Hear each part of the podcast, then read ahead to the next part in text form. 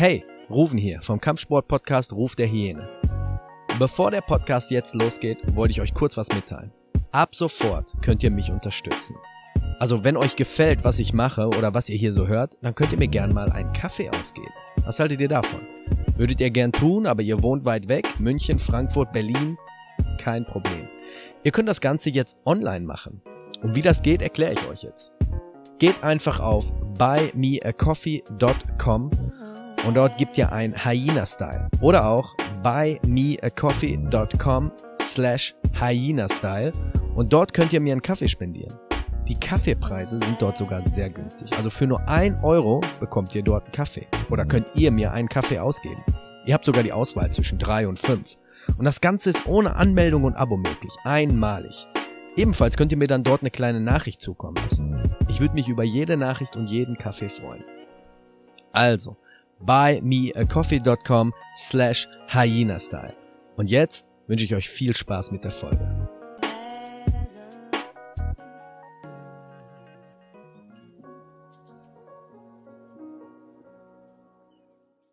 Ruf der Hyäne.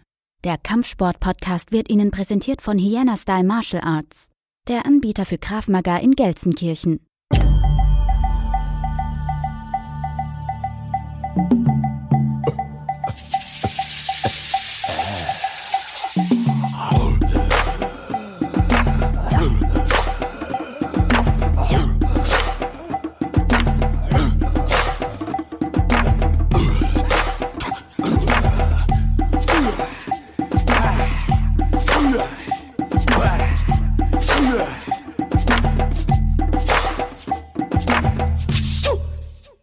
Herzlich willkommen zu einer weiteren Folge Ruf der Hyäne, der Kampfsport-Podcast. Heute geht's Richtung Südamerika. Nicht ganz genau, sondern äh, ich bin gerade live verbunden mit Rodrigo Manjado. Der befindet sich gerade in Essen, aber wir wollen heute über Capoeira und BJJ sprechen, denn Rodrigo Manjado ist Mestrando de Capoeira da muss er uns gleich kurz erzählen, wann er endlich Meister wird, denn Mestrando ist, glaube ich, der Grad zum Meister hin. Ähm, der Gruppe Bilimbau Shango und zweiter Dan im BJJ beim Team Top Brother Deutschland. Er hat den ersten Platz bei der Sul Americano 2014 im Rio, in Rio de Janeiro im Superschwergewicht gemacht. Zweimal erster Platz bei der Naga 2017 im Gi-Onogi Schwergewicht der Black Belts und jetzt hier live aus Essen, Rodrigo Manjado. Grüß dich. Uh, grüß schon. Also vielen Dank für die Möglichkeit, hier zu sein. Wir, wir uns auch darüber unterhalten. Vielen, vielen Dank. Ja, mir ist eine Ehre. Danke, dass du dir Zeit genommen hast. Du sitzt im Auto, weil du hast gesagt, du gibst gleich Training und oben in deiner Akademie ist ein bisschen laut. Ähm, ja. Ich habe gerade gehört, du wohnst in Bocholt und kommst jeden Tag nach Essen. Warum ziehst ja, du nicht? Seit, seit vier Monaten wohne ich in Bocholt. Okay. Ja, aber das Training läuft hier jeden Tag, wie gesagt, mit Kindern und Erwachsenen, Capoeira und Jiu-Jitsu. Sogar Training gibt es auch hier um 10 Uhr morgens. Deswegen sind Tage, wo ich hier schon um kurz vor 10 ankomme. Und dann bleibe ich hier, wo es sich nicht lohnt, nach Hause zu fahren. Und dann bleibe ich hier bis äh, 21.30 Uhr, 22 Uhr abends und dann fahre ich zurück. Aber es lohnt sich, wie gesagt. Na, seit ganz vielen Jahren mache ich das. Ja. Du kannst uns gleich ein bisschen mehr dazu erzählen, denn ich würde gerne mich mit dir, wie ich schon gesagt habe, über Capoeira und äh, BJJ unterhalten. Vorab habe ich ein Zitat rausgesucht, was ich in jeder Folge äh, raussuche für meinen Gast. Und dieses Zitat ist von äh, Mestre Bimba. Mestre Bimba war ein, kannst du gleich zu sagen, du kannst, du kannst es, glaube ich, besser erklären. Und zwar hat er damals gesagt, Sei nicht ängstlich, dich deinem Gegner zu nähern. Je näher du kommst, desto mehr wirst du lernen. Wer war Mestre ja. Bimba? Erklär das mal. Ja. Mestre Bimba war der Meister, der unsere Capoeira äh, regional gegründet hat ne? und ein bisschen äh, Organisation eingebracht hat. Er hat früher war Capoeira Angola, nicht, dass es keine Organisation gab, aber Mestre Bimba hat dieses Teil verändert. Ja, früher war Capoeira anders. Er hat welche Methoden so reingebracht, die früher, die vorher nicht gab. und äh, zum Beispiel auch andere Bewegungen, andere Verteidigung, andere Angriff von anderen Kampfsport in Capoeira so, so eingebaut. Ne? Sein Ziel war so, dass Capoeira so bereit wäre, auch gegen andere Kampfsportler so einzutreten. Er hat selber äh, ganz viele Herausforderungen so angenommen und äh, wenn ich mich nicht täusche, der längste Kampf, so der gewonnen hat, war nach 1 Minute 22 Sekunden oder 38 Sekunden. Ne? Und gegen Luther Livri, gegen äh, Jiu-Jitsu damals und auch andere Kampfsportler, acht, die sich äh, dazu bereitgestellt haben. Mhm. Ne? Und Mestre Bimba war der, der Perkussor von diesem ganzen Capoeira-Style, die sich auch durch die Jahre verändert hat. Ne? Aber am Anfang war sein Style, genau. die, die alles so angefangen hat. Man kann sagen, Mestre Bimba ist quasi der Gracie des Capoeiras, ne? Ungefähr, ja, oder? Ja, ja. da gab es auch Mestre Pastinha, ne? Genau. Richtung Capoeira Angola, aber die Capoeira, die wir heute zutage spielen, Richtung regional und kontemporane, wie die Leute nennen, äh, das kam von Mestre Bimba. Mestre Passinha und Mestre Bimba äh, waren zwei Pioniere in der Capoeira. Äh, Angola, hat Manjado gerade erzählt, ist mehr die langsame, niedrige auf Bodenart, also quasi so in Zeitlupe. Und die Regional oder die, wie man sie heute, glaube ich, auch nennt, äh, Contemporanea, ist dann auch mehr schnell mit Saltos, halt ähm, mehr das Kämpf Kämpferische. Du hast ja. gerade gesagt, er hatte damals Kämpfe. Wann war das? War das 30er, 40er, 50er Jahre? Oh, ehrlich, ehrlich zu sagen, weiß ich nicht. Da war ich schon ganz jung. Ich, ich kann, ich schätze so mal grob. Ich würde sagen, Capoeira wurde so in 1800, nee, 1932 legalisiert. Mhm. So sagen wir. Ne? Vorher war, war das verboten. Mhm. Ich kann gut schätzen, dass ein paar Jahre später, so zwischen so 32 und äh, vielleicht 40, 45, mhm. 1945, dazwischen so ist das passiert. Ne? Wie gesagt, genau weiß ich nicht, aber wurde Capoeira so bekannt, so nicht bekannt, aber legalisiert ne? und nicht mehr verboten äh, durch das Gesetz äh, dann nach 1932. Deswegen, ich mache ich mach seit knapp über zehn Jahren mache ich jetzt kein Capoeira mehr. Aber ich habe jedes Mal diese Diskussion mit Leuten, die Capoeira nicht kennen, dass sie sagen, ja, ist halt ein Tanz, ne? Ihr macht da eure Flickflacks. Du hast es gerade gesagt, damals, ähm, Capoeira war verboten Anfang der 30er Jahre, weil es war ja, die Sklaven haben es äh, ausgeübt und es war halt verboten, dass die überhaupt irgendwas machen. Und als es dann ja. legalisiert wurde, haben sie natürlich ihre Kultur mit reingebracht und ihre, ihre äh, Musik und all das Mögliche. Aber viele Leute vergessen, ich hatte eine Folge mit äh, Daniel Didani über Luther Livre und da haben wir auch kurz über Capoeira gesprochen. Und er sagte auch, viele Leute vergessen, dass sehr viele kämpferische Aspekte heute auch gerade so ein bisschen so ins MMA mit einfließen. Und gerade so ähm, viele Kämpfer, auch glaube ich, Anderson Silva hat viel damals aus der Capoeira an Tritte mitgenommen. Was sagst du zu den Leuten, die sagen äh, Capoeira und fangen an, drüber zu lächeln? Ähm, ui. So, ne, meine Meinung. Ich bin so jemand, der so, wenn du deine Meinung über irgendwas also hast, ist okay, ich respektiere das. Äh, vielleicht bin ich andere Meinung, aber so meine Meinung darüber ist, Leute denken, ja, die Capoeira nur ein Tanz ist, weil sie nicht so viel darüber wissen.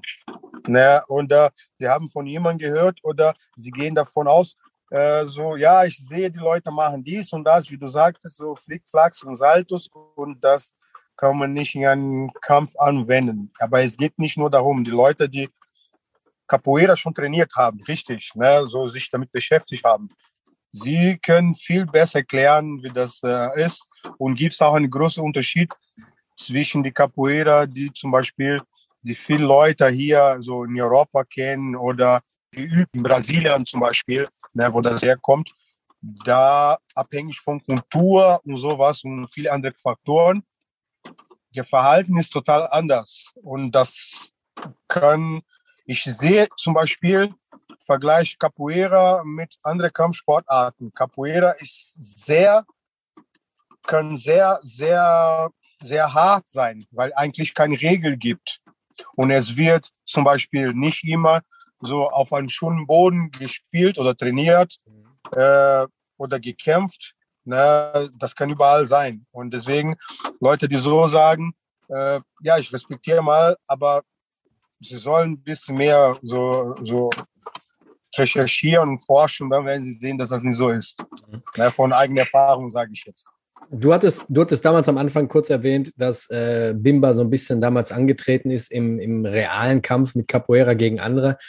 Es gibt ja die, ich weiß nicht, ob die immer noch sehr aktiv ist, die Gruppe Musensa, die ist ja auch, glaube ich, international. Die hatten damals ja. auch eine eigene, ähm, eigenen Wettbewerb mit Vollkontakt Capoeira. Ja. Hast du da irgendwelche Erfahrungen mitgemacht? Oder wie siehst du das? Äh, Weil da sind die Tritte ja wirklich, wo ich sage, die grenzen schon wirklich an äh, ganz schwerer Körperverletzung. Wenn du, ich sage jetzt mal, Mea Lua, diesen Halbkreis tritt, die Ferse mit voller Wucht, ich weiß nicht, wie schnell die sind, gegen die Schläfe kriegst, dann ist vorbei.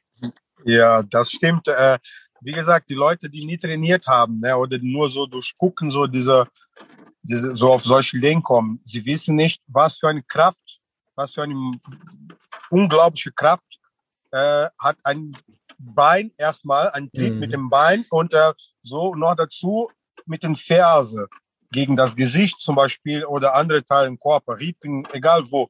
Zum Beispiel Mestre Bimba hat alle seine Kämpfer mit, genau mit diesem Alur-Tritt gewonnen.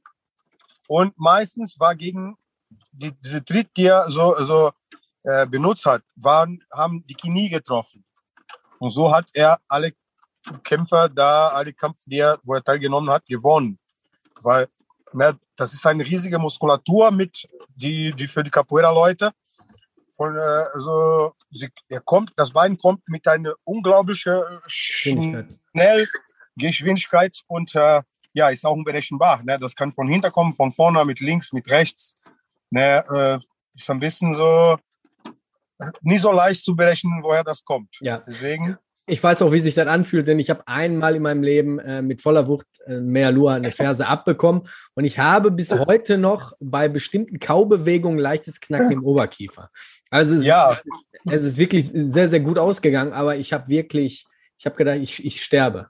Man muss ja, ja kurz erklären, für die Leute, die jetzt Mealua nicht, äh, nicht kennen. Man, man steht und ähm, geht in einem breiten Schritt mit einem Bein nach vorne, als würde man sich die Schuhe zu binden verwinkelt ja. so ein bisschen, verlagert das Gewicht auf ein Bein und das hintere Bein wird gestreckt und kommt wie Mealur, also wie ein Halbmond, von hinten nach vorne. Und der kann natürlich Richtung Gesicht, wie du gesagt hast, Richtung Knie oder auch Richtung Rippen aus, ähm, ausgehen. Und diese Wucht inklusive, du drehst ja den ganzen Oberkörper mit rein. Du ziehst ja das gestreckte Bein nach hinten. Es ist sehr, sehr fies, ne? Also es gibt ja, da, glaube ich, ein paar MMA-Kämpfer, die diesen Tritt da auch angewandt haben. Ja, oder die Pontera halt, ne, nutzen Leute auch viel. Pontera kann auch viel schneller kommen. Ja. Und Pontera ist wirklich so eine, ein Tritt, die irgendwie ne, gedacht wurde, Leute zu verletzen. Weil ne, gibt es keine Pontera, die langsam ist. Ja, ich gebe dir eine Pontera, aber nur langsam. Mhm. Obwohl das langsam ist, verletzt man. Ne?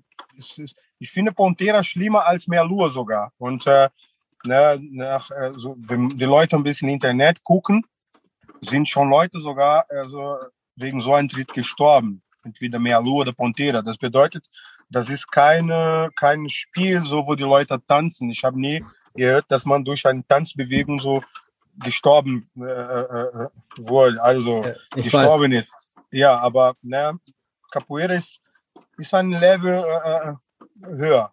Ja, deswegen Tanz wie, hat nicht so viel zu tun. Wie bist du, wie bist du zu Capoeira gekommen? Ich denke mal, als, als kleiner Junge in Brasilien, du kommst aus Rio de Janeiro, du hast dann mit Sicherheit am Strand irgendwie irgendwo was gesehen und hast gesagt, das muss ich machen? Oder wie, wie kam es?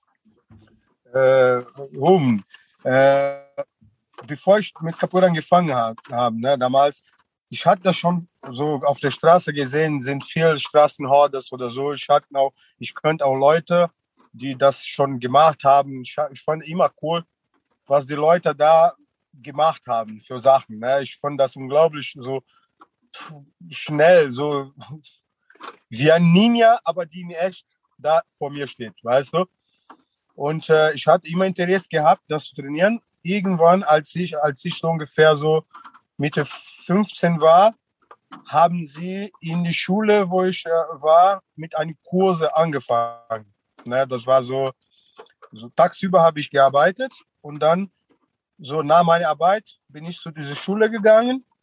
Erstmal gab es das Capoeira-Training, eine Stunde, eine halbe Stunde und dann gab es äh, normal Unterricht bis 22 Uhr Abend.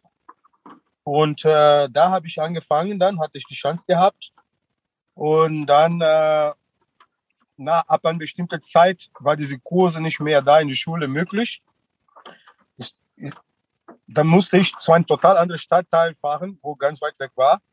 Und empfehle ich keiner, ja, das ist nur meine Geschichte.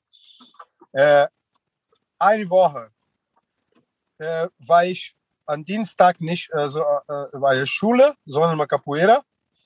Eine Woche später, am Donnerstag, zur Capoeira gegangen, nicht wieder zur Schule gegangen, dass ich nicht immer dieselbe Fächer verpasse, weißt du, für ein paar Monate. Irgendwann ging es das nicht mehr. Dann musste ich mich entscheiden, entweder Capoeira oder halt Schule. Ne? Und äh, ich habe mich für Capoeira entschieden. Ich bereue das nicht äh, weil woher ich komme und damals, heute ein bisschen besser, aber zur Uni zu gehen, bis so, zur Schule, dann bis zu Ende und dann zur Uni zu gehen, das war ein Traum. Das konnte nur reiche Leute bezahlen.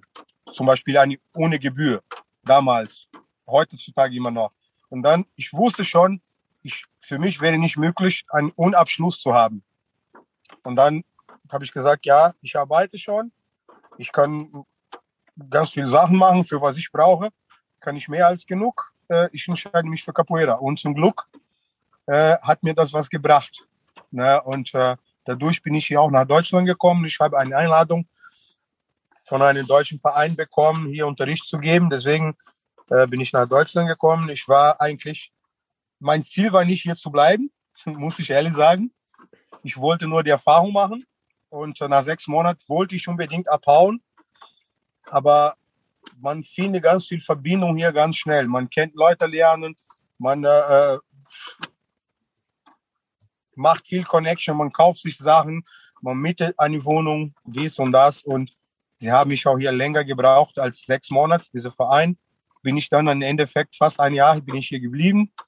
Und dann alle meine Sachen in Brasilien, meine, meine, meine Capoeira-Schule musste ich schließen. Ich musste von meiner Arbeit meinen Job kündigen.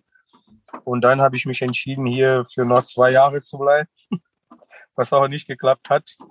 Na, und dann äh, bin ich hier seit, seit 21 Jahren bin ich hier.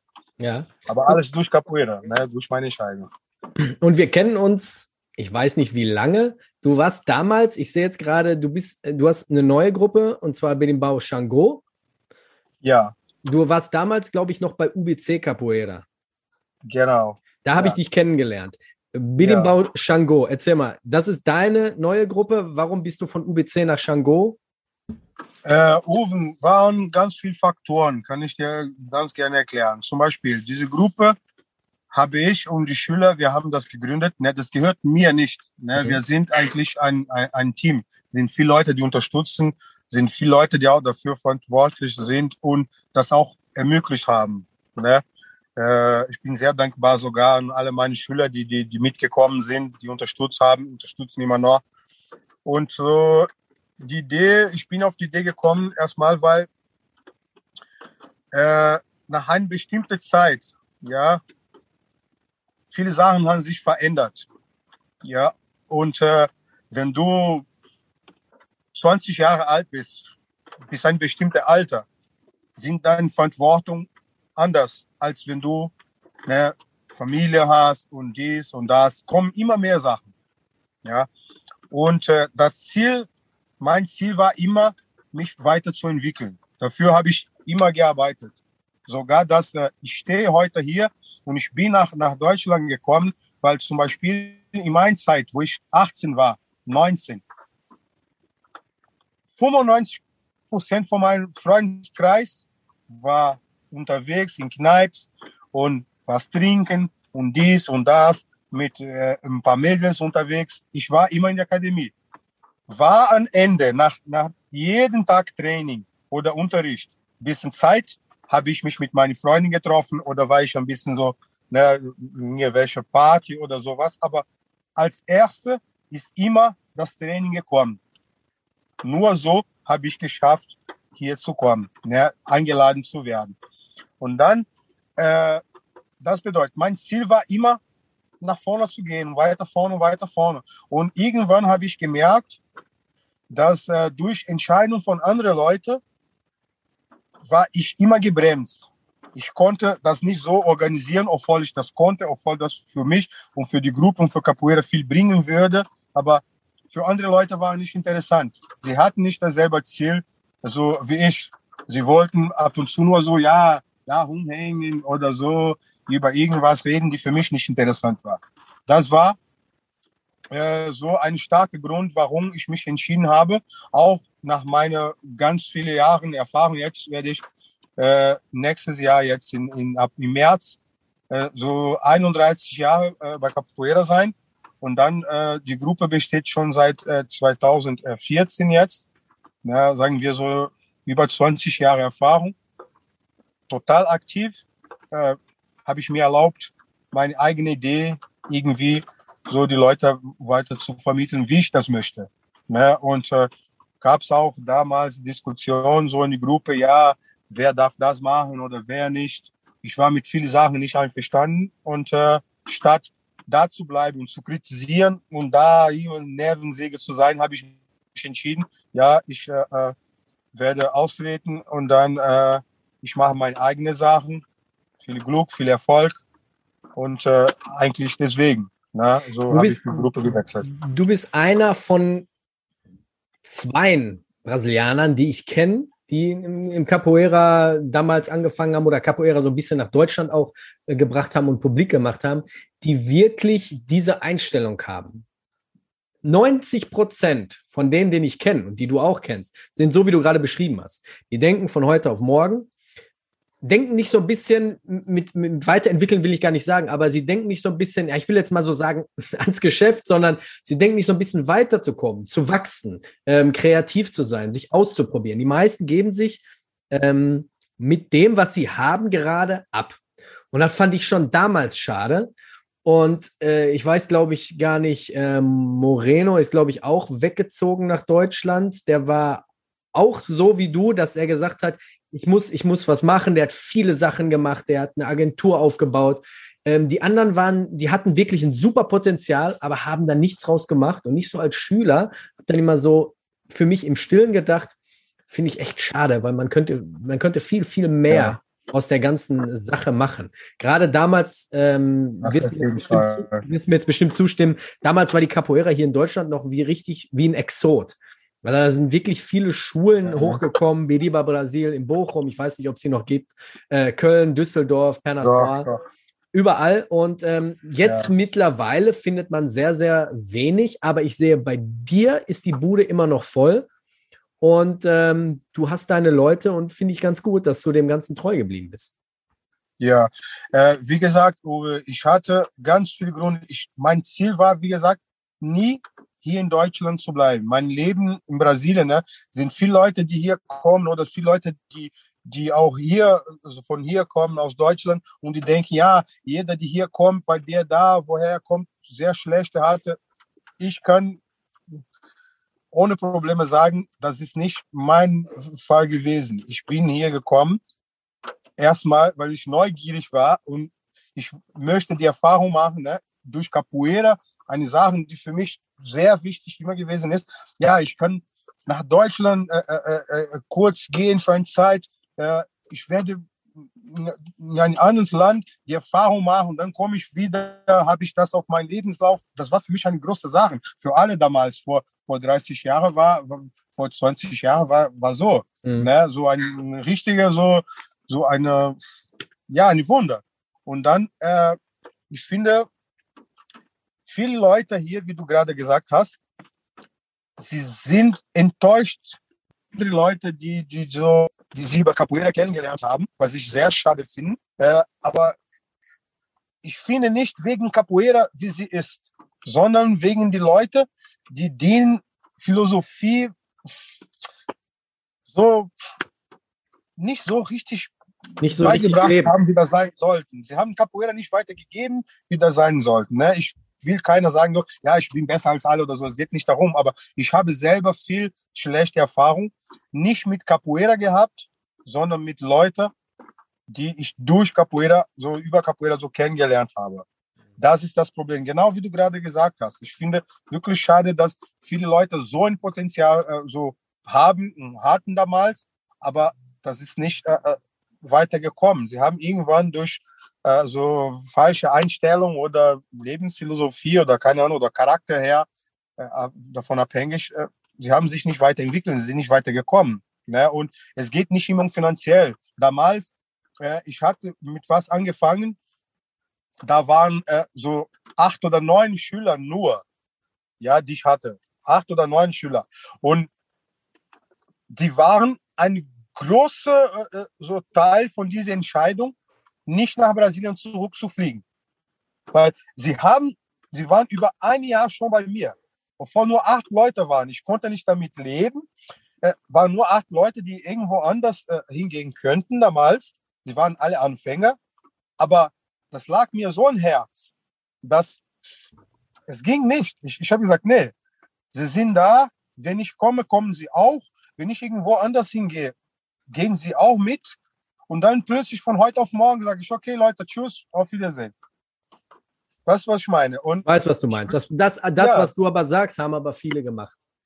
Und ich ja, denke, ich denke, ich denke, das ist die Einstellung und ich denke, vielen fehlt so diese, diese Disziplin, dran zu bleiben und für das zu kämpfen, was denen wirklich so in, in, in die Hände oder in die Wiege gelegt wird. Ja, das stimmt. Und unabhängig davon, ob, ob du äh, da im Moment äh, zehn Schüler in deiner äh, Akademie hast oder du hast 100 Schüler, weißt du, sind Leute, die da sind, die deine Arbeit vertrauen. Und das ist, was du im Moment hast. Du musst durch. Das ist sogar die, die Philosophie von Capoeira. Du musst dich anpassen, du musst überleben. Du musst immer einen Weg finden, über die, die, die, die, diese Obstakel, diese Steine, die in deinem Weg stehen, äh, rüber zu gehen.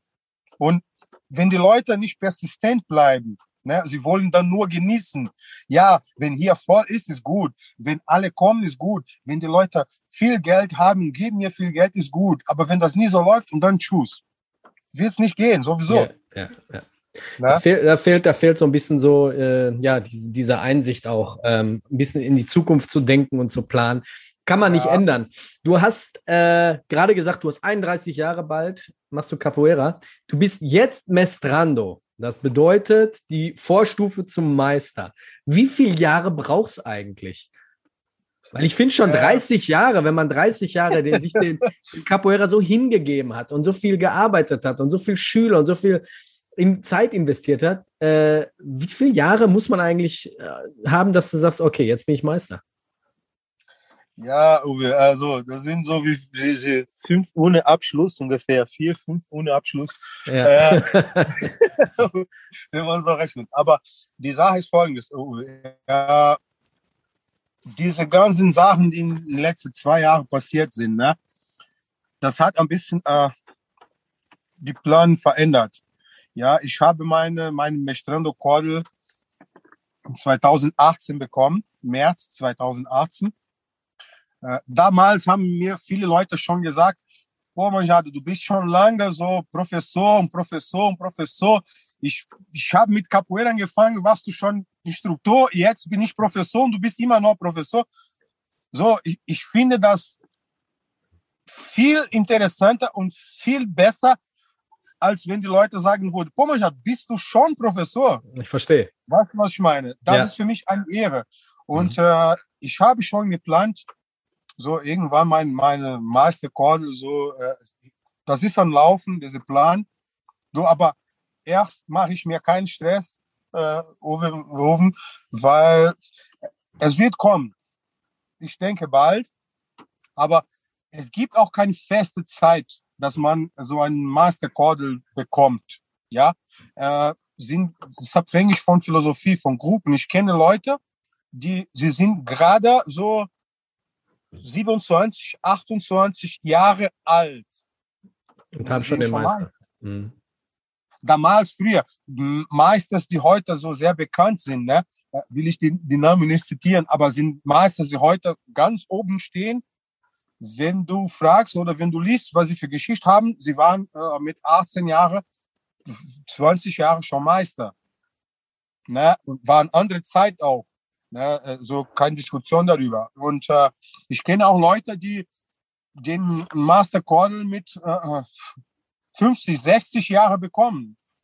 Ne? Aber meine Meinung nach ist, man soll auch so gut geschätzt werden, weißt du, und man soll die Möglichkeit geben, so haben, die Master Cordel zu genießen. Und wenn man so eine Kordel bekommt, ne, ich würde gerne so Master, Meister werden, aber immer noch, solange ich mich gut repräsentieren kann. Weißt du, was ich meine? Nicht so, ich ja, ich bin 60, 70 Jahre alt und jemand kommt und sagt, jemand, ja, komm, jetzt bekommst du, oh, vielen Dank, von ganzem Herz. Aber ja, jetzt spiel mal, Manjado. Zeig mal, warum du Meister bist. Ja. Ist nicht so logisch, weißt du, was ich meine? Ich weiß, was du ich meinst. Ich so 35, 40 Jahre, ist eine gute Zeit. Warum ich das angesprochen habe, ist nämlich gerade das, was du auch gesagt hast. Ich hatte damals auch mitbekommen, ähm, als ich in Brasilien war, ich hatte damals ähm, äh, vor Babalu und die ganze Gruppe hatte ich in Grupo Oshossi, Mercado Modelo bei Mestre Indio. Und ich habe mitbekommen, nicht bei der Gruppe, aber bei anderen Gruppen, wo Leute aus USA oder aus Europa, Brasilianer hingekommen sind und haben viel Geld auf den Tisch gelegt und haben ihre Kordel bekommen haben Bier ausgegeben und sind wieder zurückgeflogen, wortwörtlich. Ja. Und ähm, waren dann natürlich so, hier, guck an, ich war hier drüben, ich habe die Meisterkordel und ähm, ich habe schon gesehen und ich, ich, so wie du gerade gesagt hast, es gibt viele, die Ende 20, Anfang 30 schon ihre Meisterkordel hatten. Natürlich, das ist immer unterschiedlich. Man kann da nie so hinterherblicken, aber ich weiß, was du meinst. Ich kann das genau nachvollziehen. Ja, und äh, die Sache ist auch so, zum Beispiel, ich habe äh, so bei Abada Capoeira angefangen. Da habe ich vier Jahre trainiert. Ich habe die gelbe Korde bekommen, ja, äh, vier Jahre lang. Dann äh, war ich beim Militär da ein bisschen so.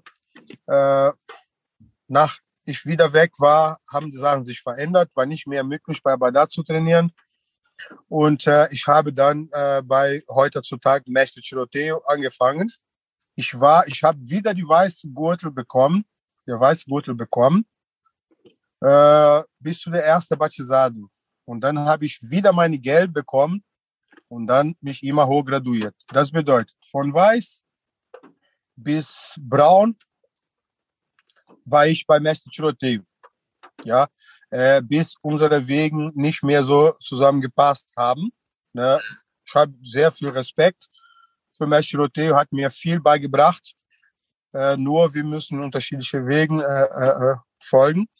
Und dann meine Mestrando Kordel habe ich von einem anderen Meister bekommen, die meiner Meinung nach war immer eine sehr gute Capoeirista. Damals, bevor ich mit Capoeira angefangen hatte, habe ich einmal eine, eine, eine Video, so beim Videorekorder ein Kassett gesehen von einer Capoeira-Veranstaltung. Da war er schon richtig hoch graduiert und er hat da so Sachen gemacht, die ich heutzutage noch selten gesehen habe. Und dann, der war damals schon so eine, eine, ein Symbol für Pol. So möchte ich irgendwann so Capoeira spielen. Ne? Und der hat mir meine Quadel gegeben. So, ich war nicht seine Schüler direkt, aber das hat auch eine sehr lange Zeit gedauert, nachdem ich von, von meine, so, meine Philosophie so gegründet habe, war ich vier Jahre, vier, vier Jahre, ja, vier, viereinhalb Jahre, so einfach so da beim Capoeira trainieren, unterrichten, ohne, ohne Stress. Und diese Zeit habe ich genutzt, meinen Kontakt zu diesem Meister ein bisschen intensiver zu, zu machen. Ne, ich, wir haben oft uns oft in Veranstaltungen, bei Veranstaltungen so getroffen. Wir haben oft telefoniert und so Ideen getauft. Ja, Ich finde da so, da so von ihm viel, viel gelernt durch seine Erfahrung.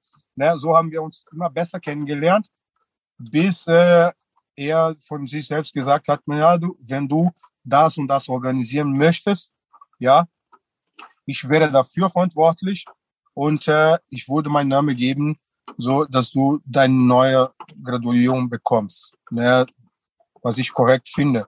Zum Beispiel diese Woche noch, so vor, vorgestern, hat ein Kollege mich angerufen. Er ist, er wird jetzt auch seinen Master Cordel bekommen. Er ist auch ein sehr erfahrener äh, so Capoeira äh, also Lehrer, kommt von einer super gute äh, Gruppe und äh, er hat mich angerufen und gesagt, ja, ich organisiere meine Formatura in Brasilien jetzt im Dezember und da werden viele Meister kommen, Meister kommen und äh, mir diese Ehre zu geben, eine neue Graduation als Meister. Wann machst du deine? ich habe gesagt, ja, ich plane noch. Äh, ne, gib mir ein bisschen Zeit, noch gucken. Ja, nee, du musst das machen, du solltest das schon gemacht haben und so. Und das ist, was ich dir gesagt habe, Uwe. So, mir ist, ist viel besser so als andersrum. Ja, mach schon. Was, was ich meine? Ja. Ist okay, ich habe Zeit. Ich verstehe das. Wie sieht es denn bei euch gerade aus? Ihr könnt mit Sicherheit immer noch ein paar Mitglieder gebrauchen. Ich habe bei dir auf der Instagram-Seite gesehen, ihr habt jetzt bald die Batizado, eine Kordelvergabe. Ist da, sind da auch Gäste willkommen, die sagen, ich würde mir das gerne mal angucken, würde mich gerne über Capoeira so ein bisschen näher informieren? Äh, Uwe, ich höre dich schlecht jetzt. Regnet zu viel. Ganz kurz. Äh. Jetzt ist gerade die Verbindung so ein bisschen schlecht. Manjado, ich würde Folgendes vorschlagen. Ich wollte gern mit dir noch über BJJ reden, aber ich würde dafür nach Essen kommen. Dass wir uns dann irgendwo hinsetzen mit Mikrofon, dann läuft die ganze Sache ein bisschen geschmeidiger ab. Dann würde ich sagen, wir machen zwei Parts, weil du bist gerade im Auto, draußen regnet die Verbindung ist so ein bisschen schlecht und ich würde gern mit dir jetzt, nachdem wir hier aufgezeichnet haben, nochmal einen neuen Termin machen. Dann machen wir eine zweite Folge, das heißt die Folge jetzt über Capoeira und eine zweite Folge über BJJ, weil da habe ich eine Menge Fragen und ich denke mal, die Zuhörer wollen dann gerne in einer schönen Qualität hören. Ist das okay für dich? Uwe, vielen Dank, mein Lieber. Habe mich sehr gefreut, dich wieder zu sehen. Gut, dann würde ich erstmal sagen, dann würde ich erstmal sagen, das war Teil 1 mit Rodrigo Manjado über Capoeira.